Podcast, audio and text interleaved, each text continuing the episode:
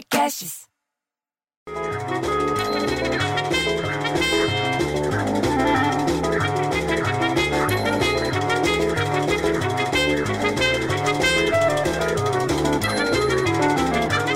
Daí me liga a Isolina, logo de manhã, não era nem sete horas da manhã, para falar que a Polícia Federal fechou uma fábrica clandestina e apreendeu 15 mil litros de álcool gel lá em Catanduva.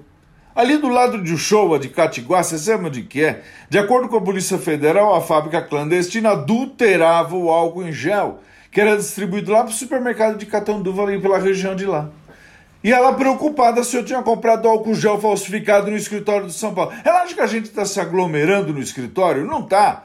Tá cada um na sua casa fazendo home office. Só se, se tivesse um túnel para desinfetar a gente, que nem tem na Universidade do Paraná. Você viu essa história? A Universidade do Paraná desenvolveu um túnel de desinfecção de, de, de, de para desinfetar.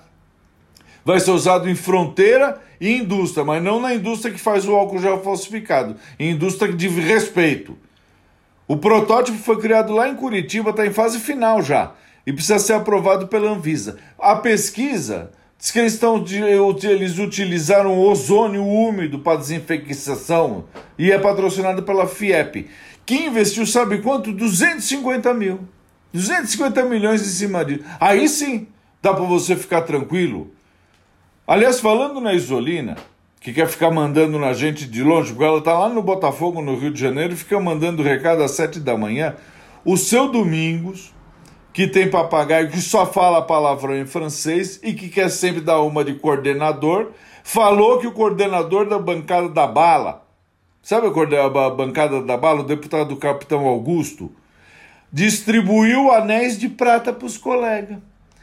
Ele é candidato a presidente da Câmara. Você acha isso? Ele diz que o presente não tem relação com a eleição e é para quem aderir à frente dos colecionadores de arma que ele quer criar. Aí vira o Juvenal Chapeiro, entendeu? Que vive querendo fazer piadinha e fala: É, se quiser um canhão, leva a minha cunhada. Porra, você acha que isso é coisa que se fala, bicho? Olha o desrespeito com a mulher. Aí, para terminar, você viu essa história aqui? Que coisa estranha. Um homem de 59 anos, 59 anos, precisou ser socorrido duas vezes pelo Corpo de Bombeiros onde lá em Telemaco Borba, lá no Paraná. Duas vezes, bicho, você acredita no negócio desse? Sabe aquela história? Um raio não cai, não cai duas vezes na mesma pessoa? No dele caiu duas vezes. Segundo os bombeiros, a vítima, que tinha 59 anos, precisou ser encaminhada para a unidade de pronto atendimento, para a UPA, nas duas ocorrências. Os bombeiros foram chamados primeiro por volta de 10h40 da manhã para atender o homem. Segundo a corporação, o homem que tem 59 anos caiu em casa. Acidente doméstico, então um monte de gente levando tombo. Eu levei um dia desse, caí de quatro, fiquei com a mão tudo ralada.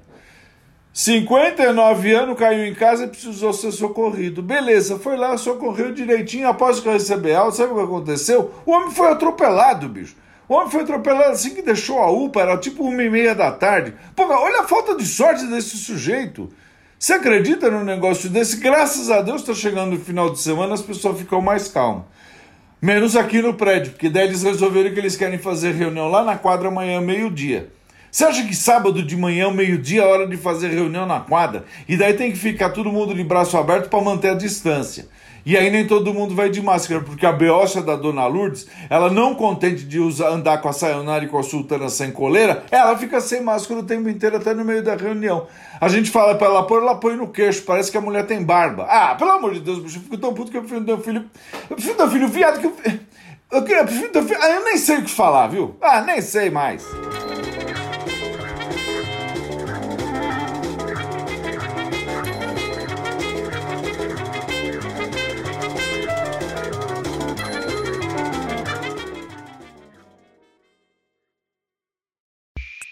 Esse podcast foi editado por Rafael Sales e Júlia Fávero.